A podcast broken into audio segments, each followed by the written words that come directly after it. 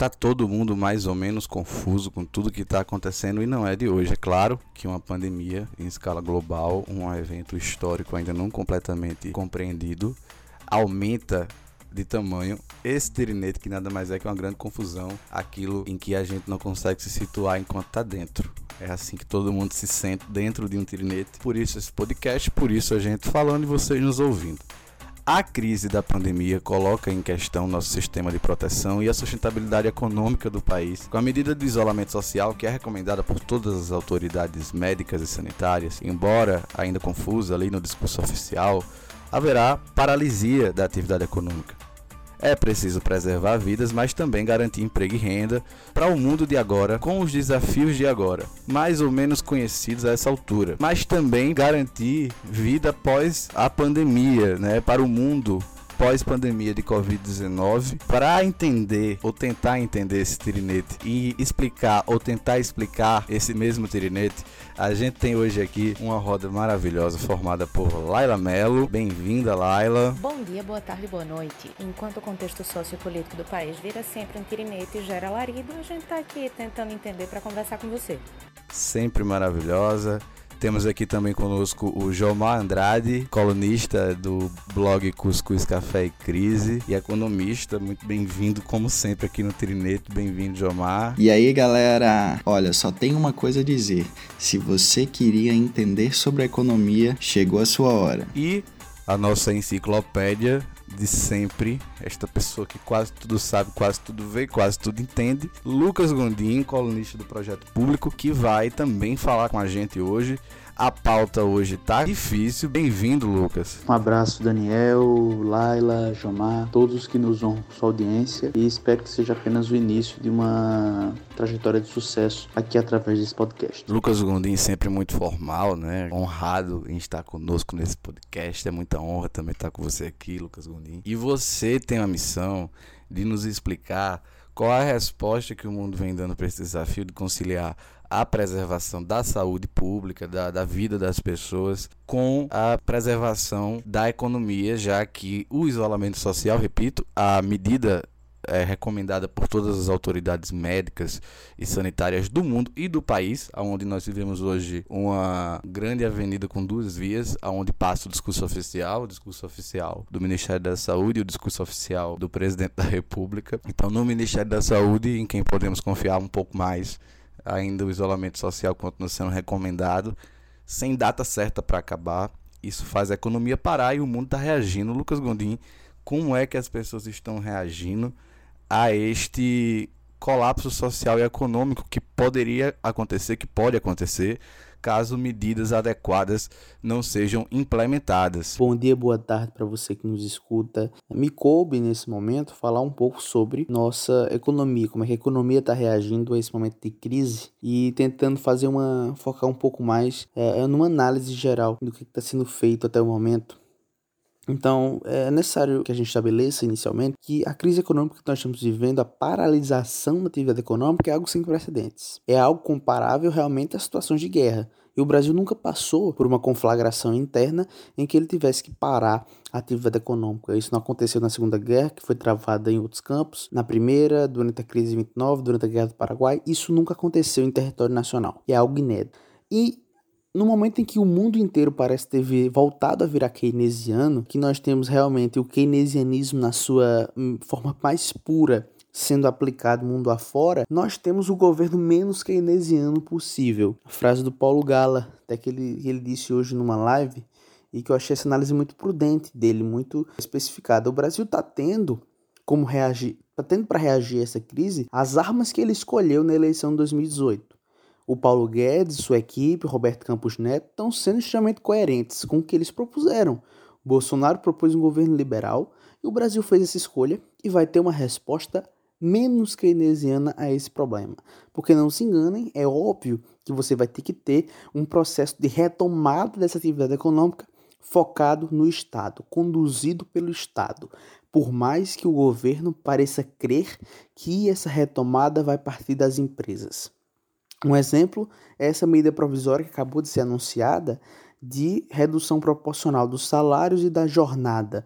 Você vai poder reduzir de 25% a 70% do salário, o resto vai ser complementado conforme as regras do seguro-desemprego. O governo promete que não vai haver uma perda salarial para esses trabalhadores. Se você analisa essa medida de forma específica, você não vê muito prejuízo. O problema que eu vejo não está na medida em si, mas na filosofia que parece estar por trás dela. O governo crê que são as empresas, a redução dos custos das empresas vai possibilitar que elas, que elas permaneçam vivas e possa ter a retomada econômica a partir do segundo semestre. Mas os ensinamentos que a gente tem tirado do mundo são muito mais de transferência direta do Estado às empresas do que o Estado suprimir os custos das empresas, principalmente na seara trabalhista. Nós vamos ter desemprego e o remédio para esse desemprego, o remédio para essa quebradeira de empresas é a transferência direta, ou então medidas, por exemplo, na seara tributária, mas nós não estamos vendo isso acontecer. Nós temos uma resposta tímida a tudo isso.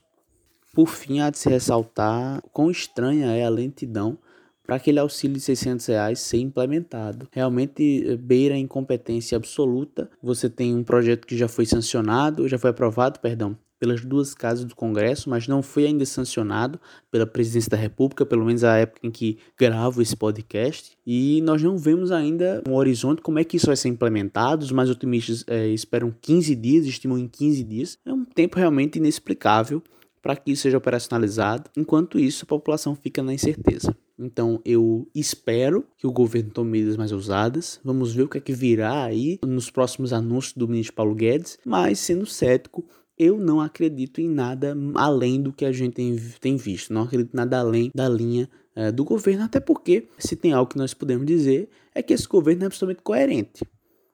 Eu, as pessoas às vezes se surpreendem com as coisas que o Bolsonaro fala, que os ministros falam, eu juro a vocês que eu já perdi a capacidade de me surpreender há muito tempo. É um pouco joker, entendeu? Como é que a gente podia esperar algo diferente? Eu estaria surpreso se eles tivessem feito algo diferente do que vem sendo implementado. Então, é realmente esperar para ver, mas a preço de hoje não criem ouvintes é, muita esperança em relação à nossa retomada econômica. Pois é, Lucas, eu fico pensando quando você fala que as armas que nós temos para enfrentar os efeitos dessa pandemia sobre a, a, economia são aquelas que elegemos em 2018, né, quando ali fizemos um pacto e o país democraticamente concordou com a plataforma econômica ultraliberal do Paulo Guedes, que veio com esse desafio até agora não resolvido de implementar no Brasil, numa realidade brasileira, o que ele aprendeu lá na escola de Chicago e o keynesianismo aqui para que todo mundo entenda, ele tem como ideia básica a intervenção do Estado no domínio econômico para garantir o bem-estar social. E essa intervenção acontece porque se entende na lógica keynesiana que o mercado autorregulado, ele não consegue elaborar respostas suficientes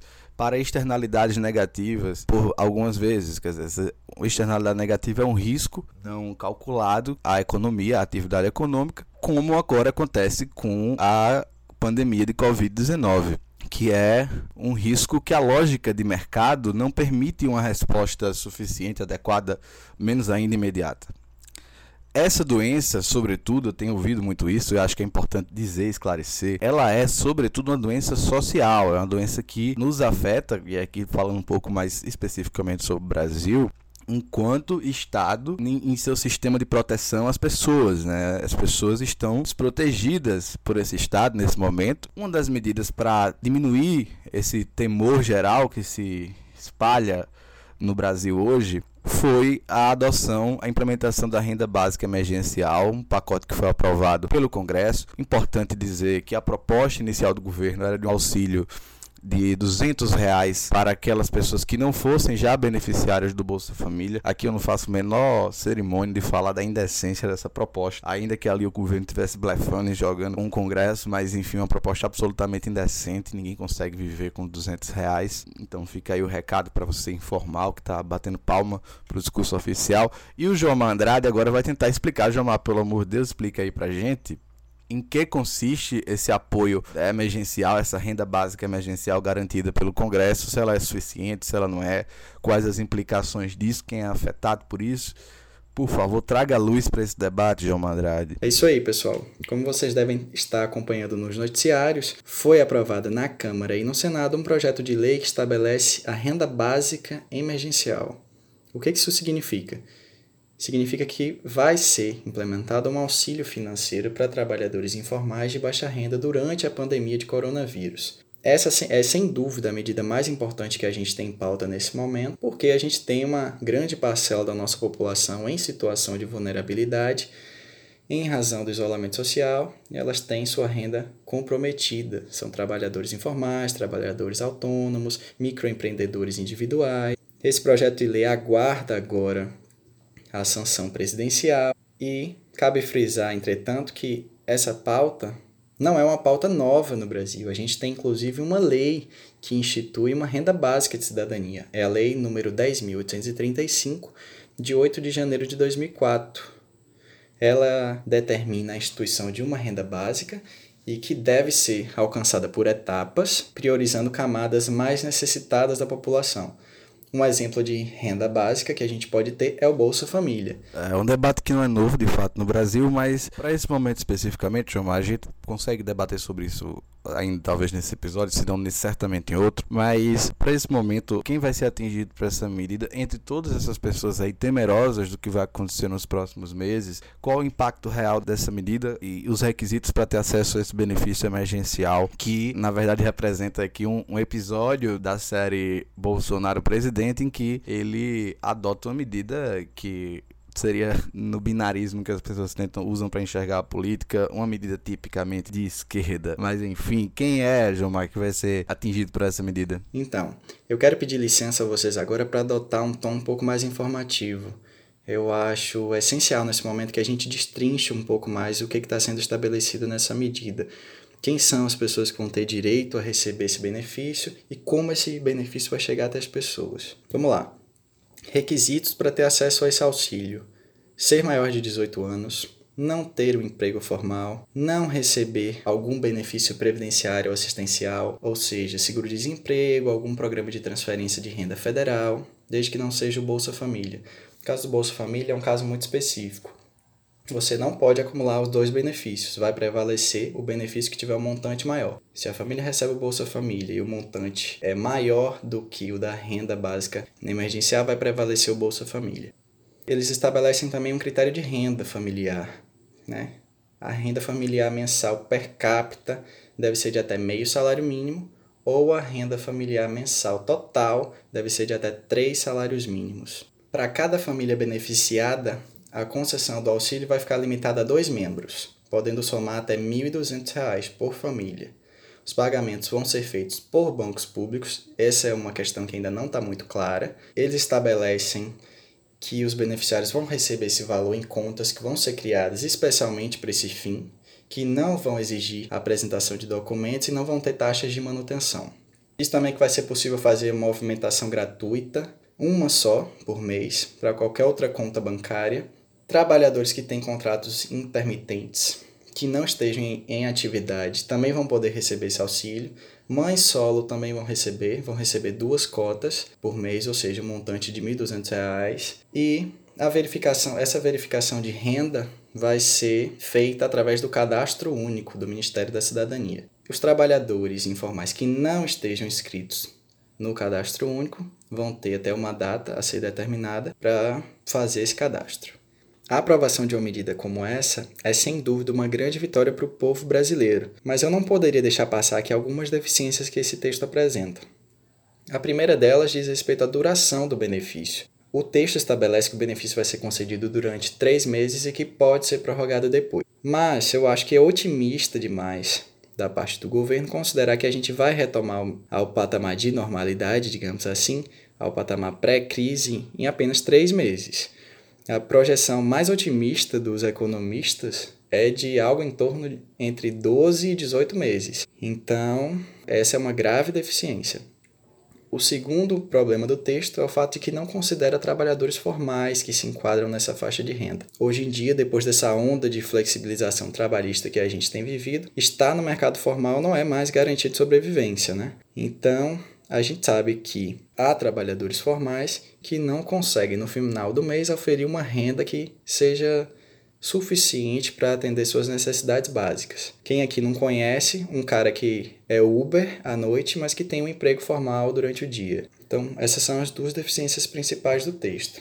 Queria também trazer uma atualização importante. É o seguinte: hoje o Senado aprovou novas medidas no que diz respeito à renda básica emergencial. Eles aprovaram o texto base na segunda-feira, mas hoje propuseram novas alterações. Essas, essas alterações já foram aprovadas e vão ser encaminhadas à Câmara. A principal alteração que eles fizeram é a inclusão de novas categorias de beneficiários.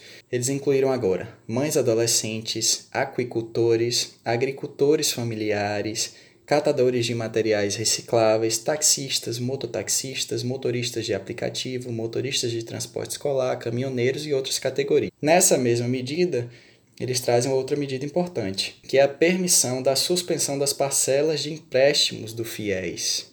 Também instituíram um programa de auxílio-emprego, que vai autorizar o Poder Executivo a firmar alguns acordos com pessoas jurídicas ou físicas, que são empregadoras, para auxiliar no pagamento dos trabalhadores formais em até três salários mínimos por trabalhador, mediante a condição de não demissão pelo período de 12 meses após o fim do auxílio.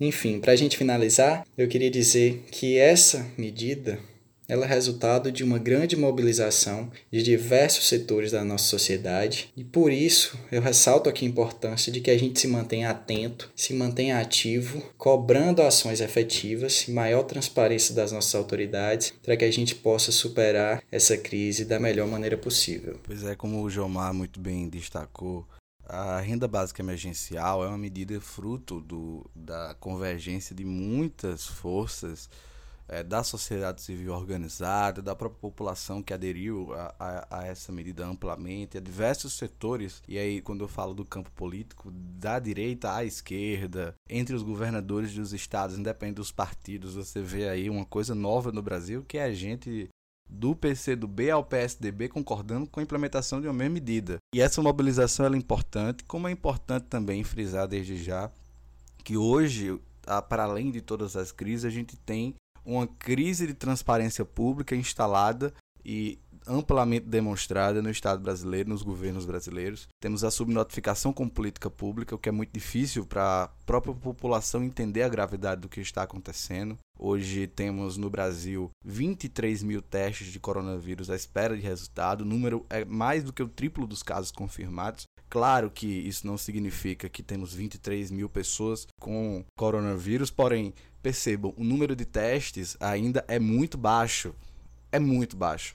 Então, essa subnotificação, essa, essa incapacidade das autoridades médicas, né, do sistema de saúde como um todo, público e privado, em mensurar o tamanho do problema e que vai de encontro até a orientações da OMS, né, da Organização Mundial de Saúde, da Organização Pan-Americana para a Saúde, em que se recomenda sempre façam testes, testes, testes. E nisso nós precisamos avançar. Como precisamos avançar também em um debate que surge nesse momento, que diz sobre coordenação de políticas públicas, que é uma fragilidade não de hoje do Brasil, mas de sempre.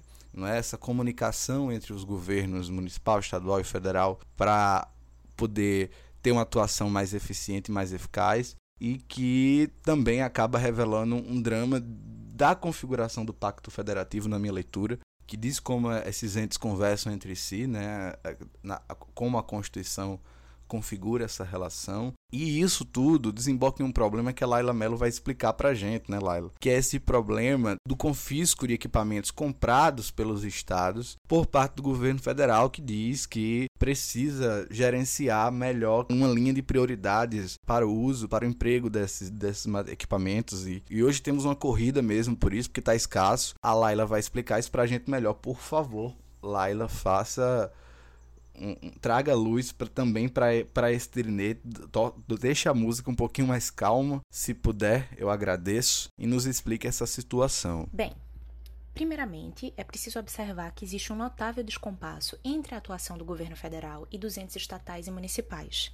Associado a isso, já existe uma crise consolidada em escala global em relação à produção dos materiais hospitalares necessários ao combate da pandemia do coronavírus. Materiais esses que vão desde o equipamento de proteção pessoal dos profissionais que atuam na linha de frente do combate até os aparelhos de UTI, por exemplo. E como é que isso se reflete diretamente na realidade brasileira? É justamente na falta de direcionamento partindo do governo federal precisamente para orientar a atuação dos outros entes, o que acaba gerando uma corrida em busca desses insumos, né, um verdadeiro estado robesiano de todos contra todos. E no meio desse caos, há uma medida do Ministério da Saúde para aglutinar toda a produção nacional desse tipo de material nas mãos do governo federal, ou seja, o governo federal seria o único comprador possível.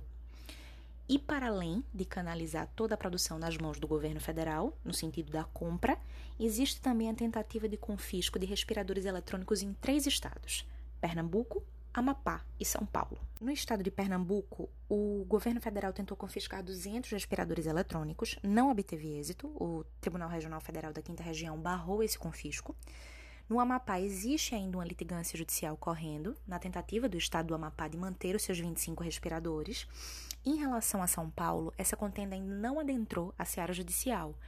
Mas, na última quarta-feira, dia 25 de março, o governador João Dória expressou seu descontentamento em relação a essa medida do governo federal e, inclusive, deixou claro que a continuidade desse movimento de confisco faria com que ele judicializasse a questão. Diante de tal desgaste, qual o principal argumento do Ministério da Saúde? O ministro Mandetta diz que, justamente por causa desse descompasso, em relação ao qual ele não faz meia-culpa, não é mesmo? A, a culpabilização da própria crise, enfim, da desincronia dos governadores dos estados. É, ele diz que a ideia é que o governo federal centralize a compra desses materiais para que, a partir do mapeamento da necessidade dos estados, possa haver a distribuição justa, equânime, por assim dizer. Só que tem um problema de resposta né, do, do governo federal, que não atende ao timing da necessidade.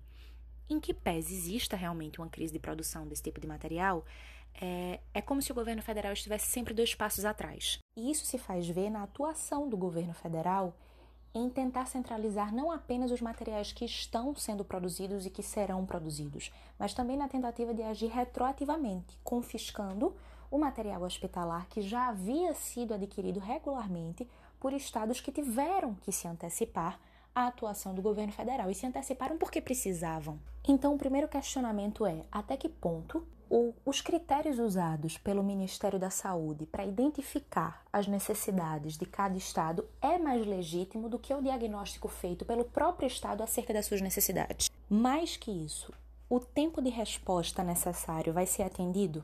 A partir do diagnóstico das necessidades do estado X, o governo federal vai conseguir a compra e o repasse desses materiais no tempo adequado? Inclusive porque algumas empresas já declararam que tinham encomendas feitas pelos estados que não vão poder ser atendidas, ou seja, outros estados também tinham se antecipado ao governo federal, já tinham feito encomendas, mas essas encomendas não chegarão a eles, porque o governo federal fez um requerimento de caráter compulsório e imediato em relação à produção total no país. E aqui nós estamos trazendo apenas a perspectiva da saúde pública. Nós ainda não adentramos na perspectiva do sistema privado de saúde, que também atuará no combate ao coronavírus. Como é que vai se dar esse diálogo? Entre o Ministério da Saúde e mapeamento de necessidades dos hospitais privados. A Associação Nacional de Hospitais Privados, a ANAP, já se manifestou quanto à necessidade de marcar uma audiência com o presidente do STF, o ministro Dias Toffoli, para discutir é, essa centralização na produção desse tipo de materiais, porque, na verdade, é uma quebra brusca na cadeia de fornecimento, que atinge não só os aparelhos e materiais destinados aos pacientes, mas especialmente aqueles destinados aos profissionais de saúde. Inclusive, é uma informação da própria ANAP que alguns hospitais privados do país já tiveram que afastar 10% do seu staff, porque por insuficiência nos equipamentos de proteção, essa percentagem de profissionais já foi contaminada ou está sob suspeita de contaminação. Então, a título de arremate, o que é que a gente vê aqui? Que nessa corrida para a compra dos materiais hospitalares necessários ao combate ao coronavírus, o governo federal está nitidamente em atraso em relação aos estados e municípios. Então, na tentativa de se equiparar, de tomar pé da situação, é, o governo federal acaba por mudar as regras do jogo de modo que só ele dê as cartas mas sem que sequer a gente saiba se o governo federal tem ou não a organização e o dinamismo suficientes para dar conta das diretrizes que ele mesmo está impondo. Porque é bastante perigoso esse posicionamento do governo federal de tomar para si medidas anteriormente assumidas pelos estados e mais ainda centralizar na mão do Ministério da Saúde a compra do material que vai abastecer todos os hospitais do país, obrigando todos os estados e todos os municípios a recorrerem ao Ministério da Saúde em requerimentos administrativos, é, provavelmente tendo que justificar as suas necessidades em números, em, em porquê de tantos testes, porquê de tantos respiradores, né? Isso vai ter que passar por uma avaliação. Obviamente, os pedidos não vão ser carimbados e atendidos imediatamente, o que nos leva a pensar que será um processo mais demorado, talvez desnecessariamente burocratizado, mas enfim, Aqui, como cidadão, eu tenho esperança de que dê certo, que esse filtro realmente torne o fornecimento mais equânime e não seja uma quebra brusca desta cadeia de fornecimento. Enfim, né? No momento é torcer. Pois é, Laila, eu acho que essa doença, né, essa pandemia de coronavírus, ela traz à luz diversas tragédias brasileiras que, no momento de aprofundamento de crise como esse, elas ficam nuas no meio da rua. Falamos aqui de questões relacionadas à renda, a trabalhadores informais, pessoas que representam um volume gigante da população, que estão fora do nosso sistema de proteção e que ainda tem que conviver com problemas crônicos como a falta de coordenação de políticas públicas. Não, não estou aqui falando de problemas criados por este governo, mas é, cabe a este governo no presente, não em outro tempo que não seja este, o presente, apresentar respostas que tenham efetividade para essas pessoas quem se coloca contra o isolamento social e que se coloca contra é, se utilizando do temor que tem essas pessoas em sobreviver com a paralisia da atividade econômica, é, se coloca contra um discurso, uma posição técnica, científica, adotada por líderes do mundo inteiro e desconsidera o caráter que essa doença tem de ser, sobretudo, doença social. Essa pandemia representa uma doença social na medida em que ela não deve ser medida apenas pela letalidade da própria doença do coronavírus, que sem o isolamento total, com isolamento vertical, se estima aí para mais de 500 mil mortos. Ela deve ser medida a, partir do colapso do sistema de saúde, que vai levar o número de mortos para além disso, né? porque qualquer pessoa que precisar de atendimento não vai ter. É, esse problema precisa ser encarado. Hoje, e aí, claro, temos é, no discurso oficial de diversas autoridades de imensas contradições. Hoje, o presidente do Banco do Brasil, Rubens Novaes, encaminhou é, via WhatsApp uma mensagem caiam na real, né, acompanhada de um vídeo postado pelo presidente Jair Bolsonaro com apelo de uma apoiadora pela reabertura do comércio no país em meio a essa pandemia do coronavírus. Caiam na real em que realidade nós devemos cair, não é? O governo ele pede união, mas essa união que o governo pede é a união em que todo mundo tem que concordar com ele. É uma união que não sobrevive à divergência, não sobrevive nem ao menos ao apelo da ciência. Então, cair na real é entender a gravidade deste problema, entender que é um desafio sim muito difícil, que teremos sequelas sim, mas neste momento é, apesar da, das medidas adotadas pelos governos subnacionais, que são os governadores do estado, dos estados e prefeitos, a nível de governo federal, temos um nível de responsabilidade muito grande. É preciso que a população traga o discurso oficial para perto da realidade que ele tem que enfrentar e responder. Tire o discurso oficial do presidente Jair Bolsonaro de sua zona de conforto, aonde ele brinca e conversa ali com o temor legítimo das pessoas que estão pensando na sua subsistência nos próximos meses. E essas pessoas de outro lado, elas têm que parar um instante e refletir até que ponto esse medo em sobreviver durante os próximos meses não vem da falta de medidas efetivas por parte do governo. Esse governo tem que garantir emprego e renda, esse governo tem que garantir a sobrevivência de todo qualquer brasileiro. E isso faz parte do nosso pacto com o Estado brasileiro, né? Nós fazemos um pertencemos a um, um, um grande pacto, um grande contrato social em que cabe ao Estado garantir a nós todos, qualquer que sejamos, condições de sobreviver inclusive a essa crise. O desafio é grande, não estou aqui simplificando nem diminuindo o tamanho do problema, porque ele é profundo.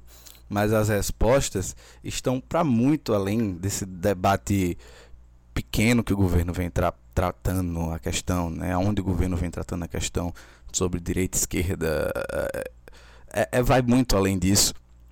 E fica aqui o apelo de trazer esse debate para a racionalidade. Temos aqui uma fala do ministro Mandetta que ilustra muito bem esse momento. O ministro Mandetta que tem oscilado até em seu discurso para tentar caber dentro do todo onde ele se encontra, que é o governo federal, mas que Noves Fora Zero representa hoje uma voz de racionalidade dentro do governo. Então o ministro Mandetta faz a seguinte explicação do quadro em que nos encontramos hoje. Por favor, o áudio do ministro Mandetta. O triângulo nosso é recursos humanos, pessoal, médico enfermeiro. Segundo, equipamentos de proteção individual, aqui, máscaras, gorros, propés e os insumos e equipamentos necessários. E no meio disso, o resto todo, a economia, o ir e vir. O, o que, que nós temos para o momento que mais protege vida. E não estou falando aqui só de corona. Estou falando aqui de uma coisa lato senso. Estou falando de uma coisa aberta. Por isso que eu recomendo que nós aumentemos e façamos o máximo o máximo possível de desaceleração dessa dinâmica social para que a gente possa pelo menos abastecer o nosso país. A gente espera que a China volte a ter uma produção mais é, mais organizada e a gente espera que os países que fizeram, que exercem o seu poder muito forte de, de compra, que eles já tenham se, se organizado, se saciado das suas necessidades, para que o Brasil possa entrar e comprar também a parte para proteger o nosso povo. Bom, estudos nós temos com todos os cenários. Se nós não fizermos retenção de dinâmica social, se nós não cumprirmos, se nós sairmos, se nós aglomerarmos, se nós fizermos movimentos bruscos e relaxarmos nesse grau de contágio, sim, você pode ficar com uma série de problemas em equipamentos de proteção individual, sim, porque nós não estamos conseguindo adquirir de forma regular o nosso estoque. Eu sempre disse para vocês, o Ministério da Saúde vai ser transparente com as suas informações. Hoje, nós estamos muito preocupados com a regularização de estoque de equipamentos. Nós temos hoje todos os estados abastecidos, todos, nós mandamos para todas as unidades de federação. Quando o mundo acabar dessa epidemia, eu espero que nunca mais o mundo cometa o desatino de fazer 94, 95% da produção de insumos que decidem a vida das pessoas num único país. Isso é uma das partes das discussões do pós-epidemia, porque hoje nós não estamos vivendo a gravidade, letalidade de um vírus é, que em grande escala pode não ser tão letal. Mas para os sistemas de saúde do mundo, esse vírus foi e está sendo extremamente grave. E a Índia ter segurado a exportação, a Índia produz 94% dos insumos dos remédios, que são os remédios que a gente toma para pressão, para diabetes, para outras doenças. Se hoje a gente está super preocupado correndo atrás de máscara, daqui 45, 60 dias a gente pode estar correndo atrás da matéria-prima para fazer o medicamento do controle das doenças crônicas. Então não pensem apenas os epidemiologistas no cenário do vírus. Ele é sistêmico, ele ataca a economia, ele ataca a educação, ele ataca relações exteriores, ele ataca, ele nos faz todos estarmos aqui, ele faz a maior potência do mundo estar também paralisada, ele faz a Europa estar paralisada. Por quê? Porque todos estão preocupados com o desdobramento do mundo que chegou até aqui, que esse vírus ele questiona a maneira como a sociedade se organizou até aqui para ter este estilo de consumo em saúde. Isso é uma grande discussão e no momento nós estamos junto com milhares de pessoas e inúmeros países na mesma situação, tentando todos adquirir insumos e respiradores ao mesmo tempo. Pois é, você vê pelo discurso do, do ministro da Saúde, né, do Luiz Henrique Mandetta, que o problema ele é muito amplo, ele é muito complexo, ele envolve uma crise de abastecimento de insumos básicos já de agora, para que a gente tenha condição de, no nosso sistema de saúde, enfrentar essa crise. A gente está tendo uma crise de abastecimento, como a Laila falou, de equipamento de proteção individual para os profissionais de saúde. Isso é muito grave.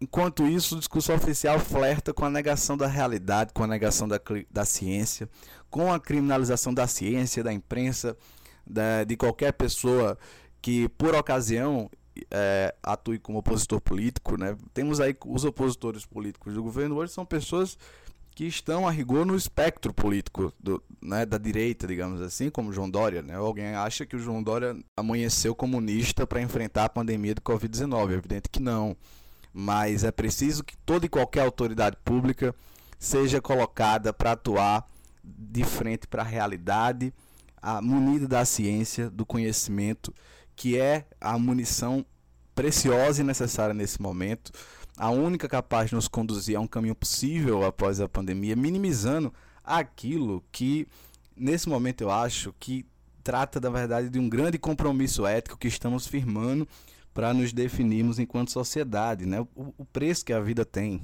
né? Quantas vidas é, estamos dispostos a sacrificar? Parece exagerado, mas não é. A questão de forma muito pragmática é exatamente esta. Não é? Enquanto sociedade, estamos estabelecendo um consenso que vai dizer muito sobre o que a gente vai ver quando se olhar no espelho depois de tudo isso passar.